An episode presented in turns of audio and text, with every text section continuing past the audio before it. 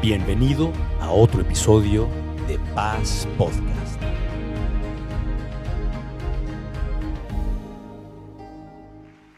Y qué, ricos tiempos, ¿verdad? Estamos viviendo, estamos pasando en la Navidad. Este, ahorita está aquí con, conmigo toda nuestra familia. Este, en medio del año de repente se van, vuelan, viajan y hacen cosas, pero en Navidad, este, bueno, hacemos el esfuerzo de estar todos juntos y, y, es un bonito tiempo de estar en familia, ¿no? Y seguramente tú estás aquí con la familia, seguramente vamos tú y yo a visitar a más familia, este, o sea, como, como aquella leyenda de mucha familia, mucho compadre, y así pasa, ¿no? En mi familia nos vamos a reunir 45 gentes en un momento más adelante, o sea, te imaginas qué buena familia, qué buena fiesta tenemos preparado, pero qué hermoso que tú y yo estemos aquí dedicándole un tiempo a contemplar la Navidad. Déjame darte esta ilustración. Cuando eh, a mi esposa y a mí nos gusta mucho ver eh, eh, arte, ir a los museos. Cuando viajamos a países nos gusta siempre buscar el museo de arte en el país y visitarlo. Este, mi mamá era historiadora del arte, entonces nos enseñó a apreciarlo. y en una ocasión tuvimos la oportunidad de estar en el Museo Hermitage en San Petersburgo, en Rusia. Y hay una obra que es una de nuestras favoritas, es un Rembrandt y se titula La llegada del Hijo Pródigo. Y es un pequeño cuadro, no es muy grande, pero eh, Rembrandt eh, pintó una cosa increíble acerca de esa parábola del Hijo Pródigo. Y bueno, la amamos, esa parábola la conocemos. Y recuerdo que estábamos en el museo y, entiende, el Hermitage tiene, tiene, cuadros como para estar 25 años viendo arte en ese museo. O sea, hay cantidad de cuadros. Pero Caro y yo llegamos a ver la llegada del hijo pródigo del Rembrandt y nos paramos. Era un lugar medio incómodo en el museo porque, porque está en un, como que en una bajadita y hay mucho tráfico de gente, ríos y ríos de gente. Un calor nos tocó en esa época. Pero Caro y yo nos paramos a ver el Rembrandt y estábamos de frente viendo, apreciándolo, conociendo la historia, la parábola. Pero lo interesante es que delante, atrás y alrededor de nosotros pasaban ríos de gente. No sé si veas la escena, pero estábamos Caro y yo viendo el Rembrandt, apreciándolo, nada más esquivando un poquito la gente, y ríos de gente pasando a nuestro alrededor sin fijarse lo que nosotros estábamos viendo. Uno que otro de repente como que nos veía tan, tan contemplando aquí esta, esta, esta obra de arte que paraban tantito y lo veían, ¿no? Y de eso habló Dios a nuestro corazón de Caro y de mí para hablarte en esta mañana. Tú y yo estamos aquí porque queremos contemplar la hermosura de Dios, contemplar la Navidad. Cuando tú y yo contemplamos a Dios, ¿sabes qué va a ocurrir? Lo vamos a amar más. Contemplar es pasar un tiempo con intensidad, acercándonos más a Dios y escuchándolo. Es estar maravillados de lo que Él es, ha, hecho y va a ser en nuestra, en nuestra vida. Y lo que, lo que quiero es que, o sea, si tú te, has preguntado, ¿cómo puedo amar más a Dios? Contémplalo más y te vas a enamorar más de Él. Y mientras, mientras están contemplando? Ah, está poniendo eso. Está bien, no tienes que poner toda mi presentación ahí, ¿eh?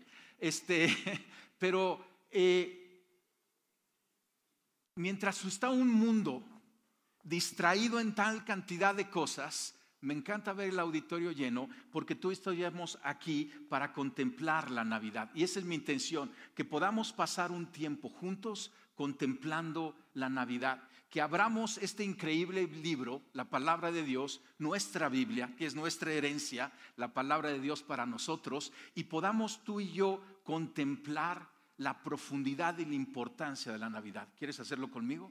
Vamos a orar. Señor, estamos aquí reunidos, dispuestos a escucharte, a contemplarte más. Señor, en este momento queremos quitar todo distractor de nuestra mente y de nuestra agenda que será más adelante en el día, pero ahorita estar de espíritu, alma y cuerpo dedicados a verte, a escucharte, a contemplarte. Habla nuestro corazón. Te lo pedimos en el nombre de Cristo Jesús. Amén y amén. Entonces vamos a entrar a estudiar la historia de la Navidad. Ahora entiende, la historia de la Navidad es la bisagra de nuestra Biblia, porque la Biblia está dividida en Antiguo y Nuevo Testamento. Y como bisagra sosteniendo los dos testamentos está la increíble historia de la Navidad.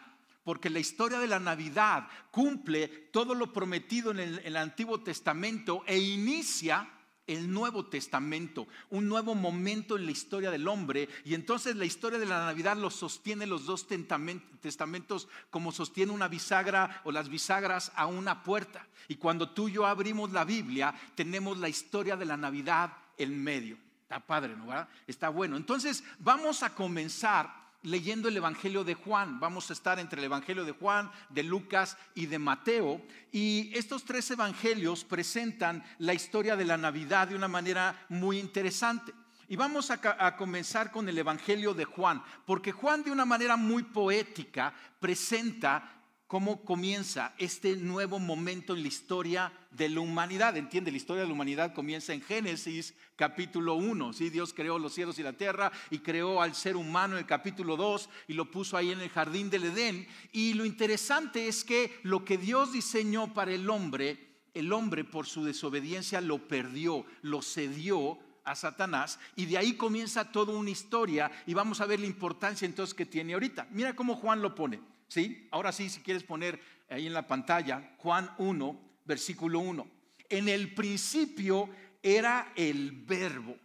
Juan se refiere a Jesucristo como el verbo, la palabra. Y nos va a decir ahorita la palabra encarnada. Y entonces es interesante, porque en el principio Dios dice que habló e hizo los cielos y la tierra y al ser humano, hablando. Y aquí tenemos ahora su palabra, el verbo. Dice en el principio era el verbo y el verbo era con Dios y el verbo era Dios. Entonces está presentando a nuestro Señor Jesucristo. Este era en el principio con Dios. Todas las cosas fueron hechas y sin Él nada de lo que ha sido hecho fue hecho. Entonces, aquí tenemos que entender esto. Estamos contemplando la historia de la Navidad en la llegada de nuestro Señor Jesucristo. Pero ahí no fue el inicio de nuestro Señor Jesucristo. Jesucristo es antes de todas las cosas. Jesucristo es Dios y es un Dios eterno, no tiene ni principio ni fin. Él es el alfa y el omega, el principio y el fin. O sea, ese es nuestro Señor Jesucristo. Entonces, aunque en un momento llegó a la tierra y lo vamos a estudiar ahorita en la encarnación, este, eh, Él es mucho antes. Y luego dice, en Él estaba la vida y la vida era la luz de los hombres. Qué hermoso, ¿verdad? Si quieres mandar un versículo navideño, manda este. ¿sí? En él estaba la vida y la vida era la luz de los hombres. Y fíjate lo que ocurrió en el 5. La luz en las tinieblas resplandece y las tinieblas no prevalecieron contra ella.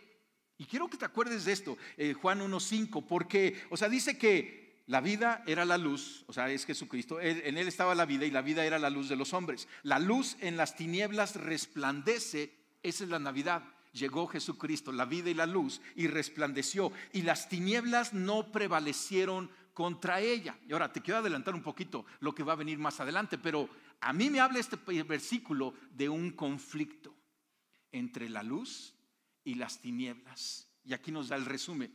La luz venció y la luz es Cristo. Versículo 6. Hubo un hombre enviado de Dios, el cual se llamaba Juan. Está hablando de Juan el Bautista.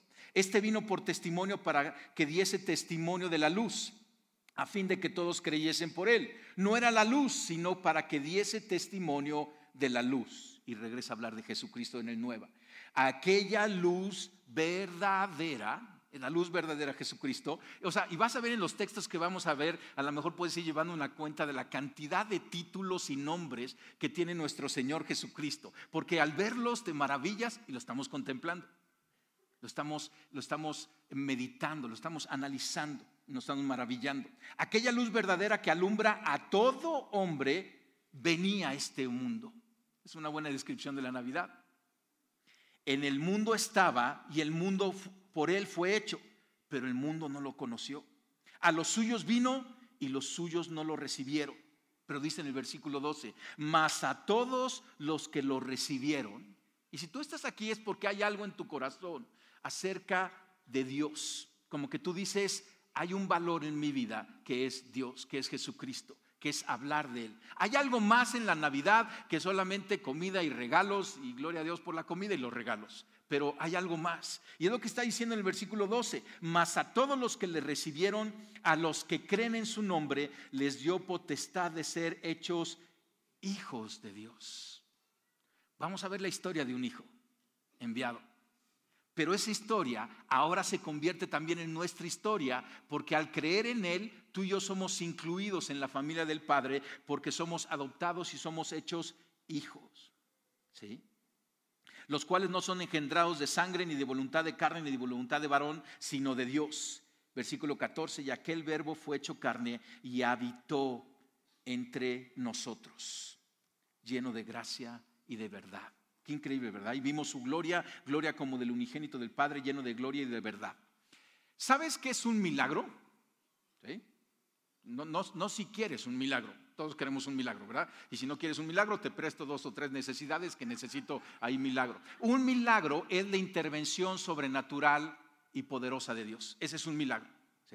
Y un milagro aporta una revelación singular de la presencia, de la actividad y de la voluntad de Dios. Ese es un milagro. Pregunta para la audiencia. ¿Cuál es el milagro más grande que conoces?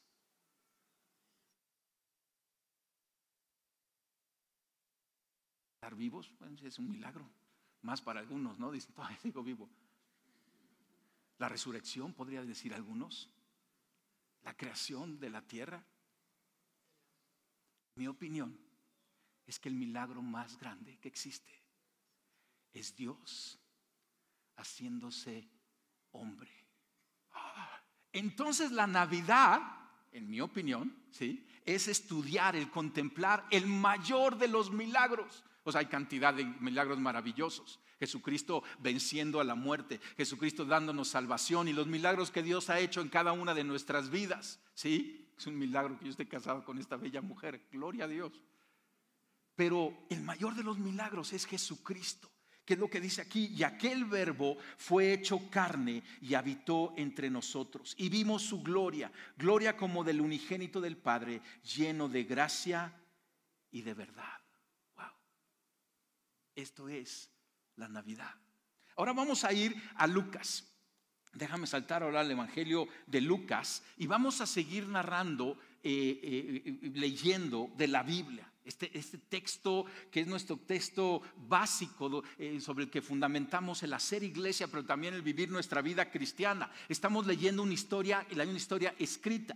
Y fíjate, voy a leer, eh, perdón, ya me salté a Mateo, mejor voy a Lucas. Lucas capítulo 1, versículo 26. Lucas 1, 26. Te lo van a ir poniendo en la pantalla, si traes tu Biblia, habla tu Biblia conmigo y vamos a irlo leyendo. Lucas 1, 26 dice, al sexto mes, el ángel Gabriel, pausa, el sexto mes se refiere porque el capítulo 1 habla de, este, de, nacimiento de Juan el Bautista, ¿sí? Este, entonces era el sexto mes del, embarazo de la prima de María. Y entonces al sexto mes, pues tú dices, ¿y el sexto mes cuál? Bueno, entonces le damos contexto. Al sexto mes, el ángel Gabriel fue enviado por Dios a una ciudad de Galilea llamada Nazaret. Entonces fíjate qué interesante. Primero era un ángel, ¿sí? Esta palabra ángel es, viene del griego ángelos, que significa mensajero, ¿sale? Este mensajero, ¿cómo se llamaba? Entonces, para empezar, tiene nombre.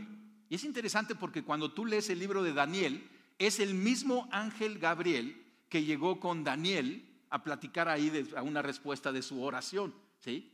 Ahora, lo interesante es que dice ahí, ahí lo tienes el versículo 26, ¿quién lo envió? O sea, no nomás a Gabriel se le ocurrió, dijo, ¿qué hago hoy? ¿Qué hago hoy? No, o sea, sino que Dios, o sea, Dios, Gabriel. Y Gabriel inmediatamente, ¿sí? lánzate, así, Gabriel, lánzate, ¿sí? A Nazaret, ¿sale? Y entonces dice que fue a la ciudad de Galilea llamada Nazaret y fue a una persona, dice en el versículo 27, a una virgen desposada con un varón que se llamaba José de la casa de David y el nombre de la virgen era María. Entonces fíjate qué interesante. Porque no nomás es una historia de que en un lugar muy bonito llegó una persona muy bonita y no, no, no, no. Era Gabriel que fue a buscar a María que estaba desposada con José. O sea, tres nombres, tres personas muy específicas. El plan de Dios es muy puntual y muy específico. Si tú conoces un Dios que de repente nada más sientes que se mueve y que es impersonal y que como que no le entiendes, quizá no has conocido al Dios de la Biblia. Porque el Dios de la Biblia dice, Gabriel, te me vas y buscas a María que está casada con José.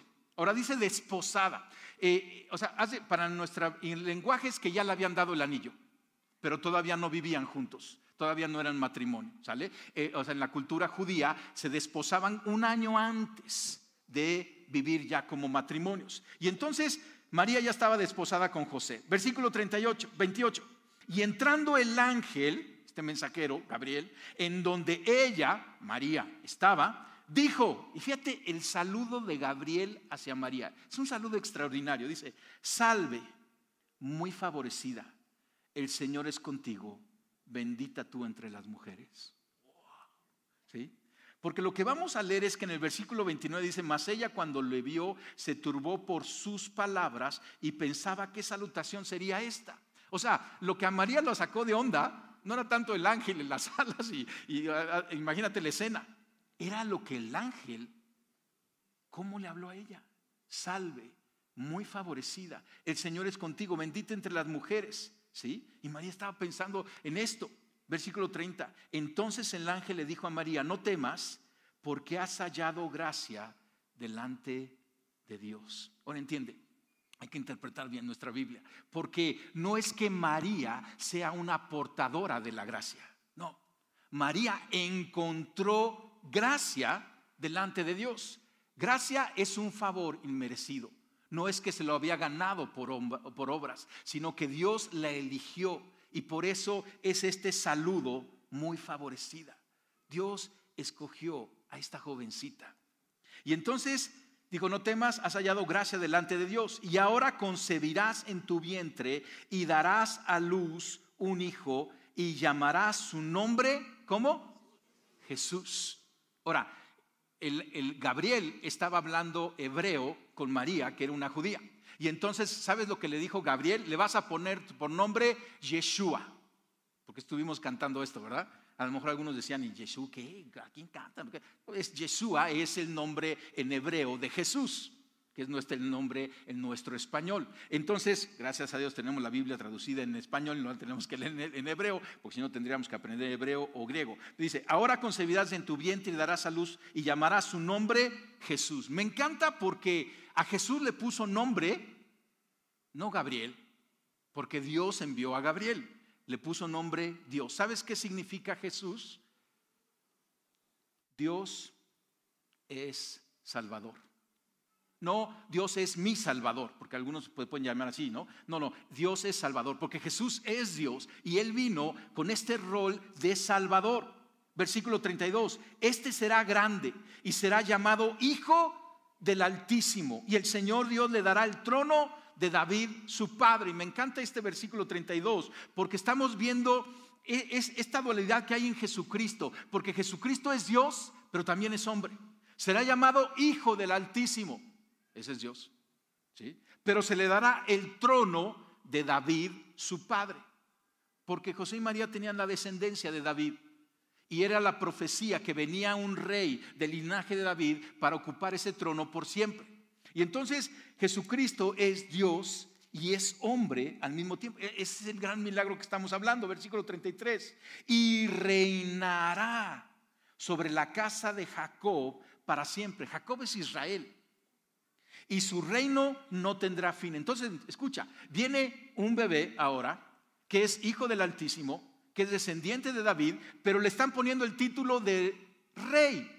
No sé si estás llevando las cuentas de cuántos títulos hay aquí de Jesucristo, pero Él es rey y dice que va a reinar. Entonces, la Navidad estamos festejando la llegada de el rey, que va a reinar para siempre, su reino no tendrá fin. Entonces María dijo al ángel, ¿cómo será esto? Pues no conozco varón. Respondiendo el ángel le dijo, el Espíritu Santo vendrá sobre ti y el poder del Altísimo te cubrirá con su sombra, por lo cual también el santo ser que nacerá será llamado Hijo de Dios. Esto es bien importante, porque Isaías 7:14 ya lo había profetizado, ¿sí? Que esta será la señal, la vamos a leer más adelante. la Virgen concebirá. Y aquí está sucediendo esa señal en el tiempo preciso. Y Jesucristo, naciendo del Espíritu Santo, tiene que venir a, irrumpir la historia. Y dice versículo 36, y aquí tu pariente Elizabeth, ¿te acuerdas? Elizabeth ya estaba en el sexto mes de embarazo. Ella también ha concebido hijo en su vejez, y este es el sexto mes para ella, la que llamaban estéril. Versículo 37, léelo conmigo, porque nada hay imposible para Dios. También puedes mandar esto en tu texto de Navidad, ¿no? Nada, o sea, por eso festejamos la Navidad, porque nada es imposible para Dios. Entonces María dijo, hasta aquí va padrísima la historia, ¿verdad que sí? Wow, el ángel llega a María, María diciendo cómo va a ser esto, le dan la, explicación y demás, pero aquí está la clave de este pasaje. Dios tiene un plan, pero Dios, escúchalo, necesita, y dice, ¿cómo, ¿cómo que Dios necesita? Si Dios no necesita nada en su sabiduría, Él se ha sujeto a que el hombre participe con Él. Esa es nuestra oración. Cuando tú y yo oramos, estamos participando con Dios en la agenda de Dios. Y fíjate lo que María dijo. He aquí la sierva del Señor, hágase conmigo conforme a tu palabra. Hágase conmigo conforme a tu palabra. Y el ángel se fue de su presencia. O sea, una respuesta de María. No María dijo, pues déjame pensarlo. O María dijo, no, no le entro, porque Dios nos dio libertad. ¿sí? Hay gente que pudo haber llegado hoy y decidió no venir. ¿Y qué le vas a decir? Fue su voluntad. ¿Cómo fue tu voluntad venir? ¿No? A lo mejor algún chiquito no levante las manos, dijo, no fue mi voluntad, me despertaron y me trajeron. Bueno, ya tendrás tu voluntad, tu propia. Pero aquí María, eso es importante. Ella dijo, sí, creo, le entro, me someto. ¡Pum! Un momento clave en toda, en toda esta historia. Fíjate lo que Pablo pone en Gálatas 4, versículo 4, resumiendo para mí lo que es la Navidad. Sin embargo, cuando se cumplió el tiempo establecido, ¿te acuerdas de la bisagra? Dios envió a su Hijo, nacido de una mujer y sujeto a la ley. Jesucristo se sujetó ¿sí? a las leyes de la tierra, la ley de la gravedad, pero también las leyes judías. Nació en una familia judía. Y dice, Dios lo envió para que comprara la libertad de los que éramos esclavos de la ley, a fin de poder adoptarnos como sus propios hijos. Y debido a que somos sus hijos, Dios envió al Espíritu de su Hijo a nuestro corazón, el cual nos impulsa a exclamar, Abba Padre. Tú y yo podemos clamar, clamar, papito bueno. Dios mío que estás en el Padre nuestro que estás en el cielo, por el Espíritu Santo que tenemos, porque hemos creído. ¿Sabes por qué? Porque Dios escogió una familia para adoptar a su hijo aquí en la tierra, para que en su increíble plan tú y yo seamos ahora adoptados en la familia de Dios. Wow. Vamos a saltar a Mateo. ¿Vamos bien? Ahora déjame saltar a Mateo, porque esta es la parte de María, pero vamos a ver la parte de José. Es una familia, ¿sí? El papá y la mamá, José y María. Dice el nacimiento de Jesucristo, versículo 18. El nacimiento de Jesucristo fue así estando desposada María su madre con José, antes que se juntasen, se halló que había concebido del Espíritu Santo. José, José su marido, como era justo y no quería infamarla, quiso dejarla secretamente. Él todavía no tenía la información que Jesucristo había sido concebido por el Espíritu Santo.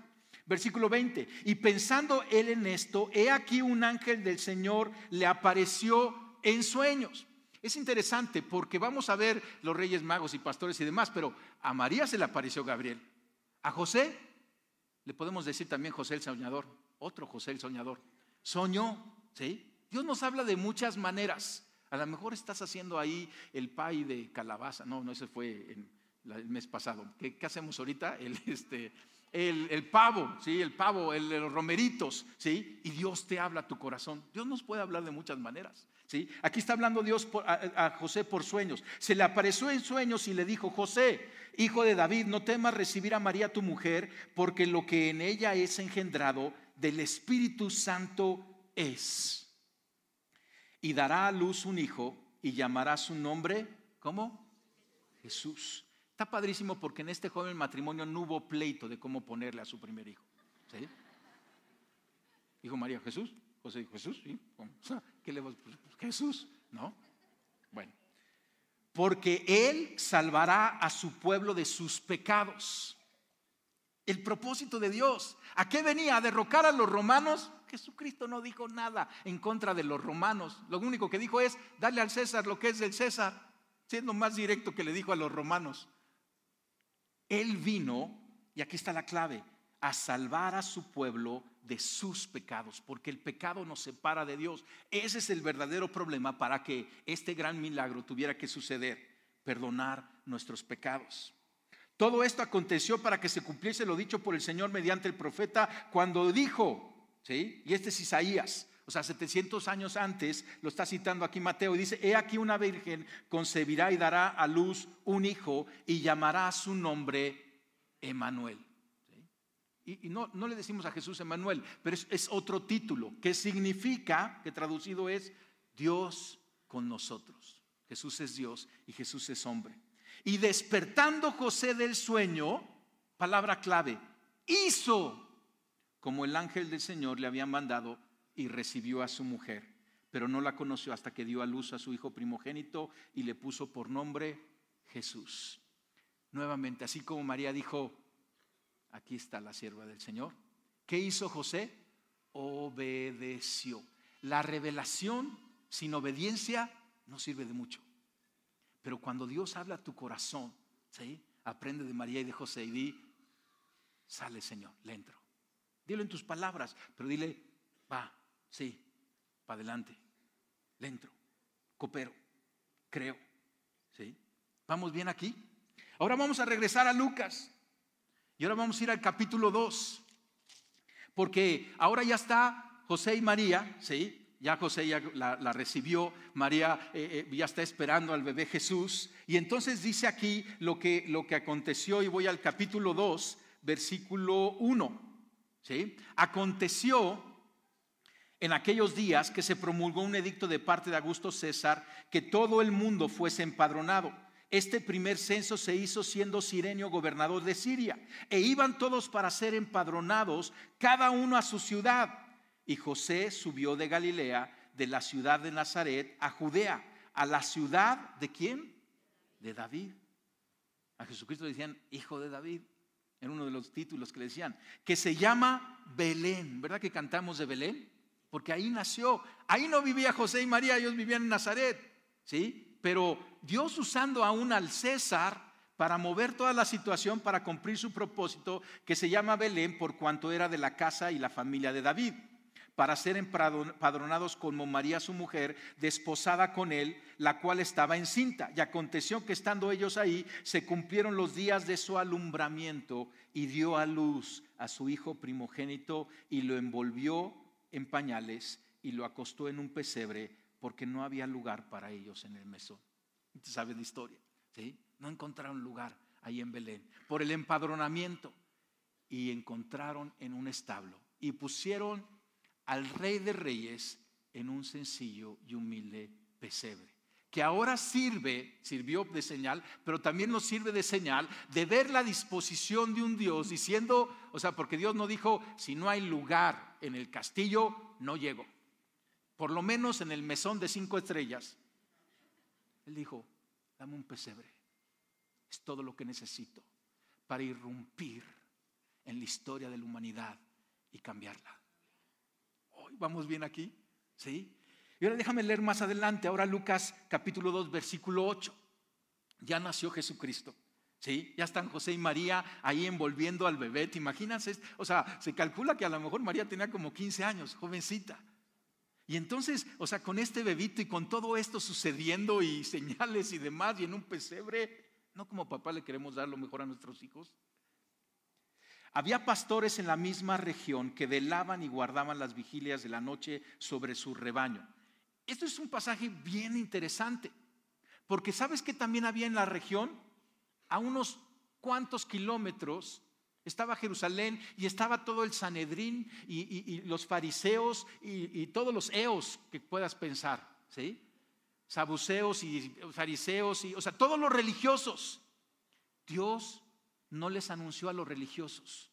que sabían, que tenían el conocimiento, porque vamos a leerlo ahorita, pero les dijo a unos simples pastores que estaban de chamba en la noche. Los pastores eran el estrato económico más bajo. Y a ellos fue llevado la noticia.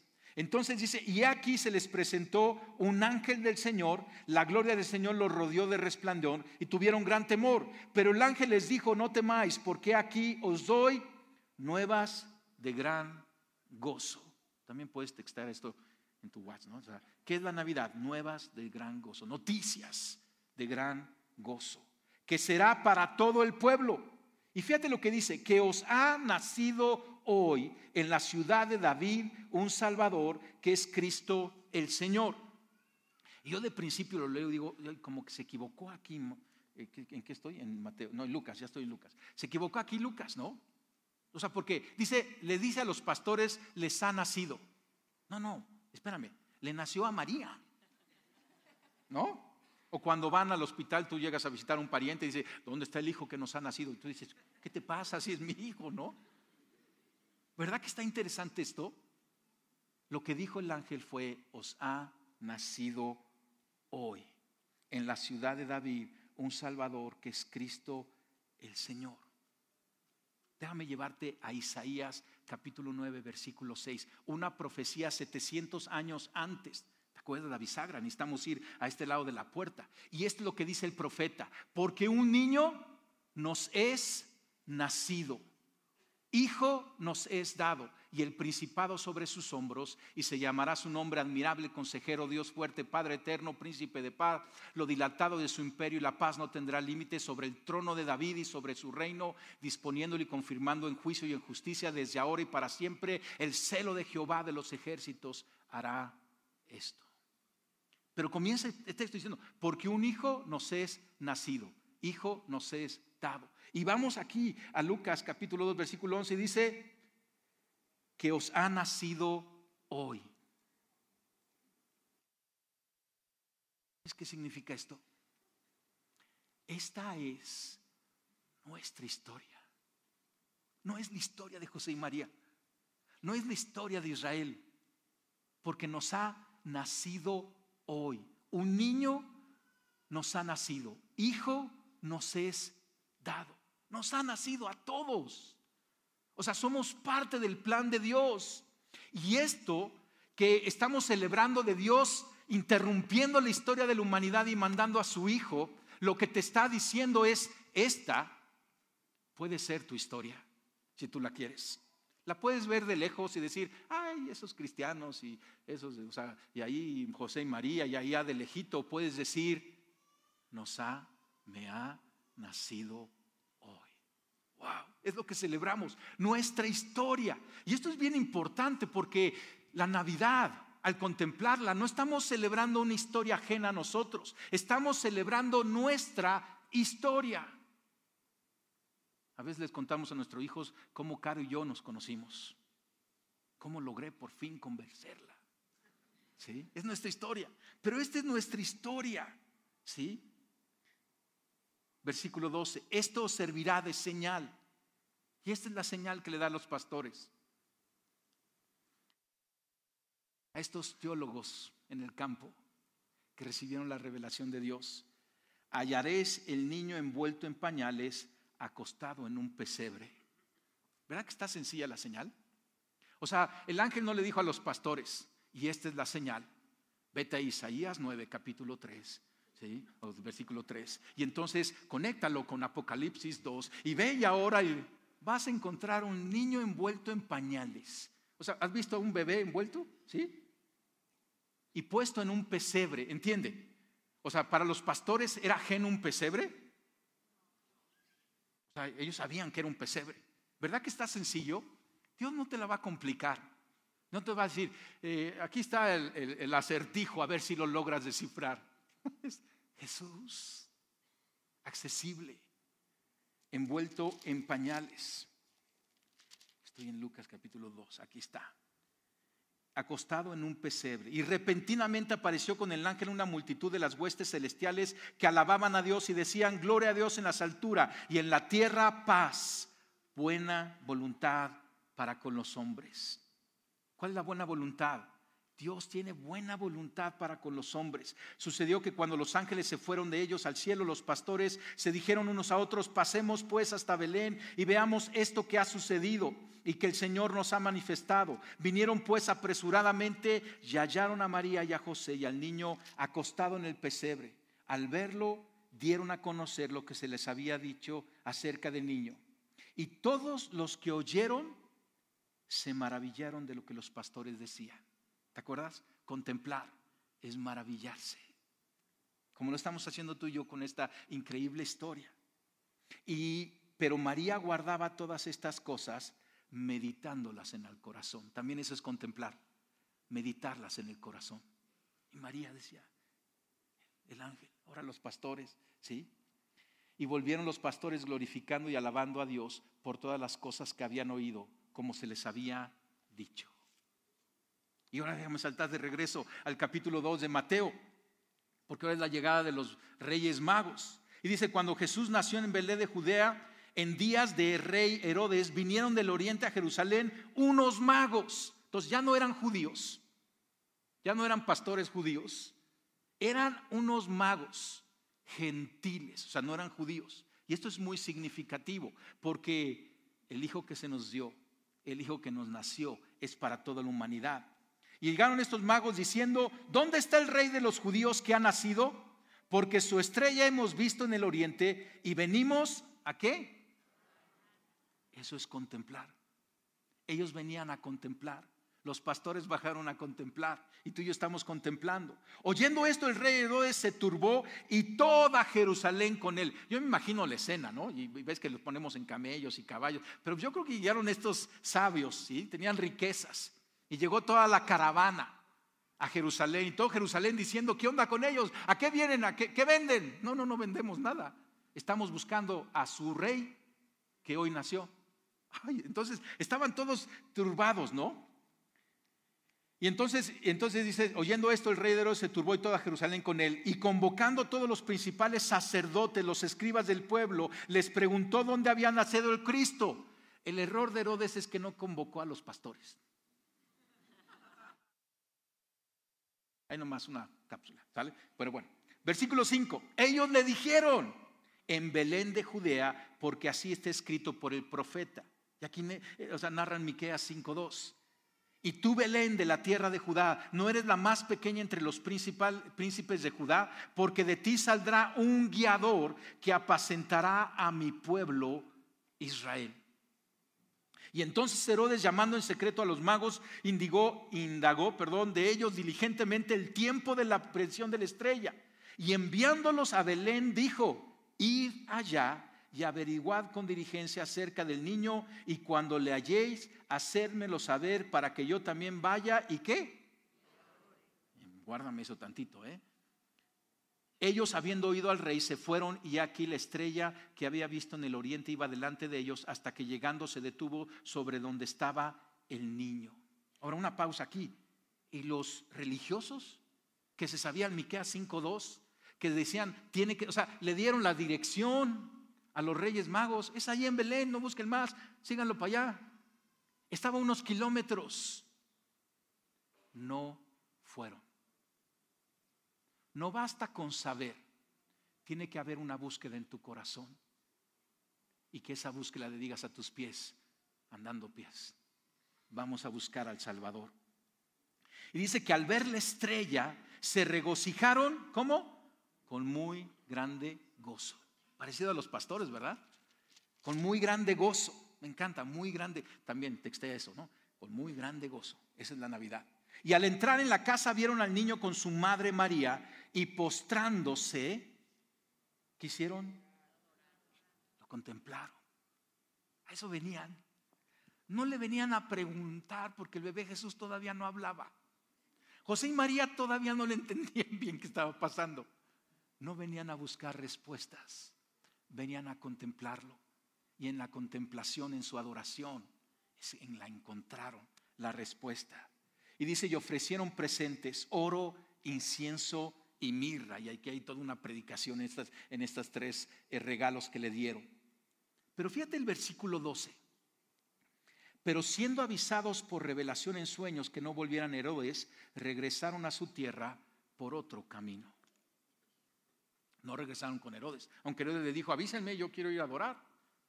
Nuevamente, Dios interviniendo, ¿sí? Y les avisó a estos, no regresen ahí. Y quiero cerrar leyéndote este último pasaje en Mateo. Es un pasaje que no leemos frecuentemente en las Navidades, pero es un pasaje que nos da mayor entendimiento de lo que es la Navidad. Déjame darte una ilustración. En la Segunda Guerra Mundial, según lo estudiaste en la secundaria, en la prepa, este, porque ya nadie de nosotros nos tocó, ¿no? Yo creo que ya no.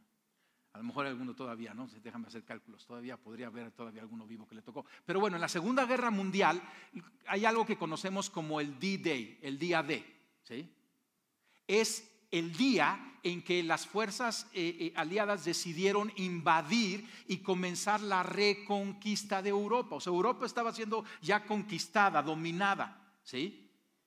Por, como le dicen, el eje, ¿no? Por toda esa alianza de mal estaba allí. Y entonces ahora Inglaterra, Estados Unidos escogieron este día para en Normandía comenzar el ataque y comenzar la reconquista de Europa. Y años después lo lograron. Entonces, el D-Day, hay películas y es una, una cosa muy interesante de estudiar. ¿Sabes lo que es la Navidad? La Navidad es el inicio de la reconquista de la tierra para el hombre por el favor de Dios. Porque mira lo que sucedió, ¿sí? ¿Te acuerdas que la luz irrumpió en las tinieblas? O sea, la luz en las tinieblas resplandece y las tinieblas no prevalecieron contra ella. Mira lo que sucedió. Después de que partieron ellos, los reyes magos, he aquí un ángel del Señor apareció en sueños a José. ¿Te acuerdas? José el soñador, el segundo soñador. Y dijo, levántate y toma al niño y a su madre y huye a Egipto. ¿Qué dice? Esto está en la historia de la Navidad. José y María y el bebé Jesús tuvieron que huir a Egipto. Y Dios se lo advirtió a José. José estaba protegiendo a Jesucristo, porque el bebé Jesucristo todavía no se podía proteger, ¿sí? Pero un día él iba a decir, calla, enmudece a la tormenta. María estaba nutriendo a Jesucristo, porque todavía el bebé Jesucristo no se podía nutrir, pero un día Jesucristo dijo, no solo de pan vive el hombre, sino de toda palabra que sale de la boca de Dios. Dios escogió una familia para poner a su hijo. Dios trabaja en familias, bien importante. Y tuvieron que huir a Egipto y permanecer allá hasta que yo te diga, porque acontecerá que Herodes buscará al niño para qué. ¿Te acuerdas que habíamos leído? ¿Qué quería Herodes hacer? ¿Verdad que no? Quería matarlo. Matar no es adorar. Matar no es contemplar. Lo quería matar. Y él despertando tomó de noche al niño y a su madre y se fue a Egipto. Y estuvo allá hasta la muerte de Herodes para que se cumpliese lo dicho, lo que dijo el Señor por medio del profeta cuando dijo de Egipto, llamé a mi hijo. Herodes entonces, cuando se vio burlado por los magos, se enojó mucho y mandó a matar a todos los niños menores de dos años que había en Belén y en todos sus alrededores conforme al tiempo que había inquirido de los magos. Hizo una matanza. Este supuesto rey. Y entonces se cumplió lo que fue dicho por el profeta Jeremías cuando dijo, voz fue oída en Ramá, grande lamentación, lloro y gemido Raquel que llora de sus hijos no quiso ser consolada porque perecieron. Y la historia continúa que después de que el rey Herodes muere, Dios le dice en sueño a José y regresa y escoge regresar a Nazaret. ¿Sí? Y ahí conocemos a Jesús de Nazaret. Pero te das cuenta, la Navidad es el día de D-Day es el momento del comienzo de la reconquista, porque el hombre fue heredado, Dios le dio en herencia al hombre toda la tierra, un planeta sano, relaciones sanas, pero el hombre en la desobediencia entregó ese dominio a Satanás. Y la Navidad es el comienzo de la reconquista. La Navidad es un momento de conflicto espiritual. La luz resplandecieron en las tinieblas y las tinieblas no prevalecieron. Es un lugar de conflicto, es un momento de conflicto. Porque había un planeta enfermo. Y la Navidad es el comienzo de la sanidad de la tierra a través de Jesucristo. ¿Cómo no entender Navidad? ¿Cómo no contemplar la Navidad? Porque un hijo nos ha nacido, un niño se nos ha dado, Jesucristo. Cierra tus ojos un momento. Y yo quiero que analices esto. Voy a pedir a Lori, al equipo de alabanza, que pase. Esto que estamos hablando, quizá hay algún título de los que hemos estado hablando de Jesucristo que te impactó. Algo en la historia te está hablando. Es tu historia. Es nuestra historia, iglesia. Es la continuación del plan de Dios y es el inicio del nuevo pacto. Porque ahora es la iglesia de Cristo que tenemos encomendados continuar la reconquista. Porque Jesucristo creció a un hombre con autoridad, con sabiduría y lleno del Espíritu Santo. Y caminó en la cruz. Ese día Herodes quiso quitarle la vida a Jesucristo, pero todavía no era el tiempo. Pero por el mismo argumento de que Jesucristo es Dios y Rey, Jesucristo fue llevado a la cruz. Pero ahí Él decidió ir a la cruz. Porque en su plan maravilloso, Dios tomó la muerte de su Hijo Santo, el derramar de su sangre preciosa para pagar por nuestros pecados. ¿Te acuerdas? Para liberar al pueblo de sus pecados. Y Jesucristo derramó su sangre en la cruz. Injustamente el justo murió por los injustos, que somos tú y yo. Y esa es la historia de la salvación. Esa es la historia de la reconquista. Y ahora a ti y a mí nos toca continuar esa reconquista, pero ya por los argumentos, por la vida y por la obra de Jesucristo. Y todo eso es Navidad. Primera de Juan 1:12 a todos los que lo recibieron, a los que creen en su nombre, les dio la oportunidad, la potestad de ser hechos hijos de Dios. ¿Crees en la Navidad? ¿Crees en el propósito de Dios en Cristo Jesús, comenzando en la Navidad? ¿Crees que Jesucristo es el Hijo de Dios enviado por el Padre con un plan, pensando en ti y en mí? ¿Crees que Jesucristo creció y fue caminando como hombre en su voluntad y con gran amor hacia la cruz donde derramó su sangre por nosotros? ¿Crees que Jesucristo resucitó al tercer día porque la muerte no lo pudo retener, porque Él es Dios eterno? ¿Crees que Jesucristo está a la derecha del Padre, reinando y orando e intercediendo por nosotros? ¿Crees que Jesucristo regresará un día, ya no como un bebé, sino como el Rey a reinar aquí en la tierra. Wow. Todo esto es Navidad. Y si yo te digo feliz Navidad, lo que te estoy diciendo es, te felicito por la increíble historia que tienes en tu familia. Es una historia de salvación, es una historia de vida, es una historia que lo que yo haría es presumirla, hablar de ella compartirla. ¿Por qué no te pones de pie? Vamos a ir casi cerrando y la historia de la Navidad es, es, tan increíble porque es una historia de una familia, una familia valiente que le dijo sí a Dios. Y Dios trabaja en familias. Y yo te voy a pedir allí que te tomes de la mano con tu familia, quizás se sentó ahí un poquito más lejos y, que se puedan mover. Yo le voy a pedir a mi familia que pase aquí enfrente. Y vamos a estar tomados así como familia. Si tú estás aquí y de repente vienes solo, nada más agárrate el de junto, es familia. Si somos hermanos en Cristo, que nadie quede solo. Porque yo quiero que cerremos orando, haciendo una oración en familia. Eh, si me ayudan con un micrófono. Abrázate ahí con tu familia, sí. Tu familia está de viaje, salió de viajes más, allí también tenla en tu corazón. Y vamos a hacer una oración. para pedirle a Dios que siga creciendo su revelación de Él, de su plan y de su propósito, porque esta historia todavía no ha comenzado. Cuando tú y yo conocemos nuestra historia en el pasado, cambia nuestro presente, pero se enfoca y tomamos visión para nuestro futuro. Así que vamos a orar. Pues Señor, aquí estamos contemplando tu promesa, contemplando que tú eres un Dios fiel y un Dios amoroso. Contemplamos que quieres unir a la humanidad que se ha alejado de ti contigo nuevamente, no importando el precio que tuviste que pagar, el precio más alto.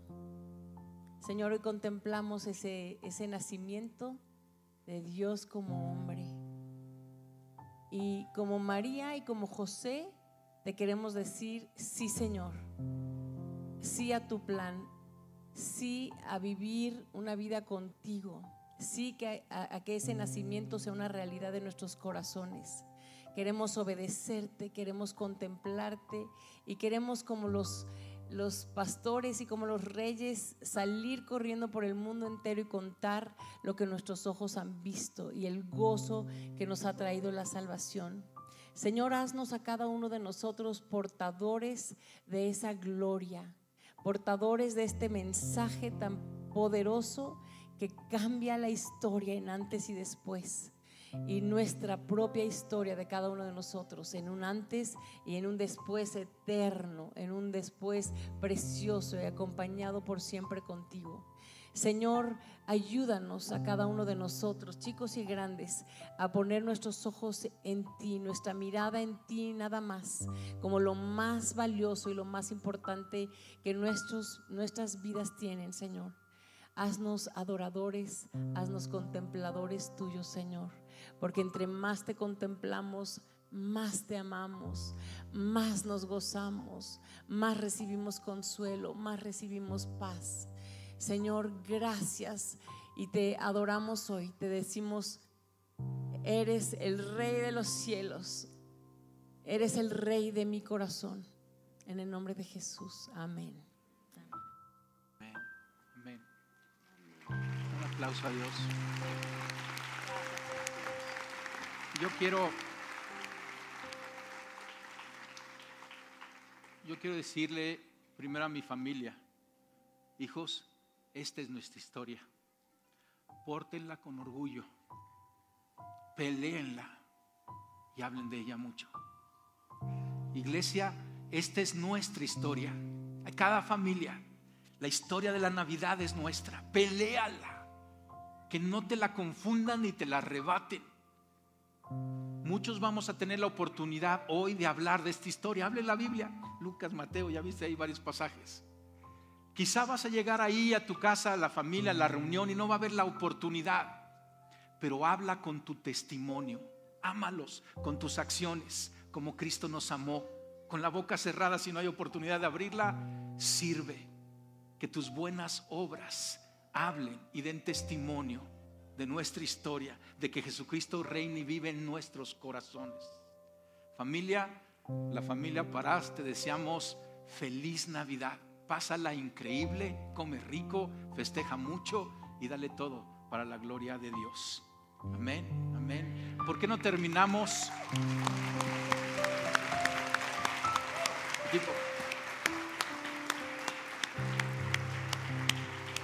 Vamos a terminar entonando este canto y acabando estamos despedidos. Antes de salir después del canto, da un abrazo a varias familias, felicítense, dense su, abrazo de Navidad y nos vemos la siguiente semana. Dios te bendice. Gracias por acompañarnos en este episodio de Paz Podcast. Confiamos en que hayas encontrado paz, ánimo y propósito.